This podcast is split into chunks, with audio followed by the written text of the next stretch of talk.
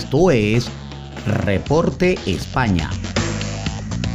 Por Noticias Digital 58, periodismo web de verdad.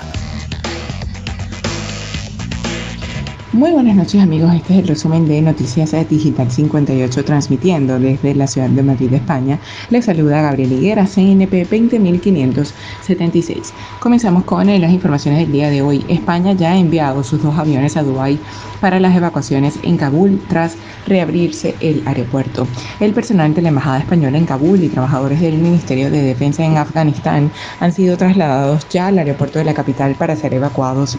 Este martes se ha restablecido el tráfico aéreo y se ha recuperado cierta normalidad en el aeropuerto tras el caos del pasado lunes.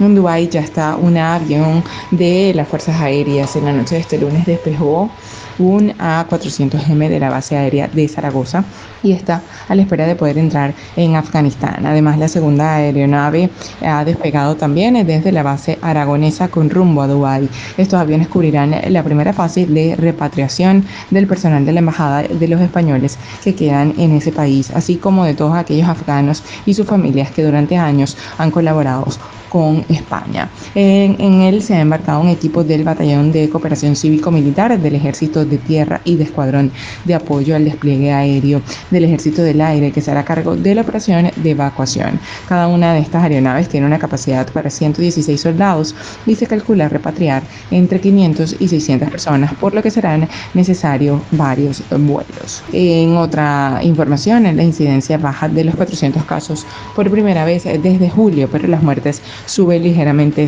en las 24 horas. La incidencia acumulada de casos por COVID-19 continúa en claro descenso, pero no se ha traducido en una disminución del número de fallecidos. 144 decesos que contratan, contratan con los 102 eh, notificados en, el mismo fin de semana.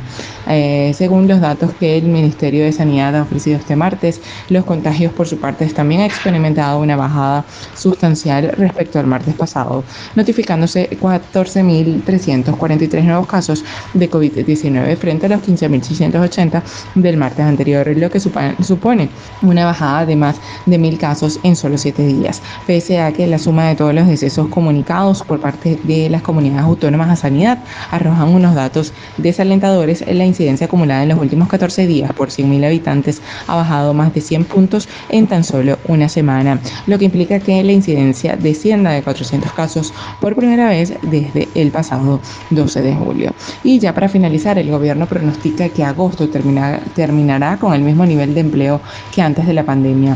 Superada la primera mitad de agosto que marca el Ecuador del verano, la evolución del mercado laboral continúa su mejoría a pesar de la pandemia. Si los datos de julio ya fueron buenos, más de 19 millones y medio de afiliados y casi 200 mil parados menos que en junio, las cifras que maneja el Ministerio de Seguridad Social pronostican un agosto de récord. Según ha trasladado este martes el titular del departamento José Luis Escribá, el octavo mes del año cerrará con un nuevo incremento de afiliación, unas 80.000 personas, consolidándose así como el cuarto mes consecutivo al alza. Esta creación de empleo permitirá eh, recuperar los niveles previos a la pandemia, ha escrito el ministro en un mensaje en Twitter. Continúa el dinamismo del empleo y agosto terminará con un fuerte crecimiento de 80.000 afiliados.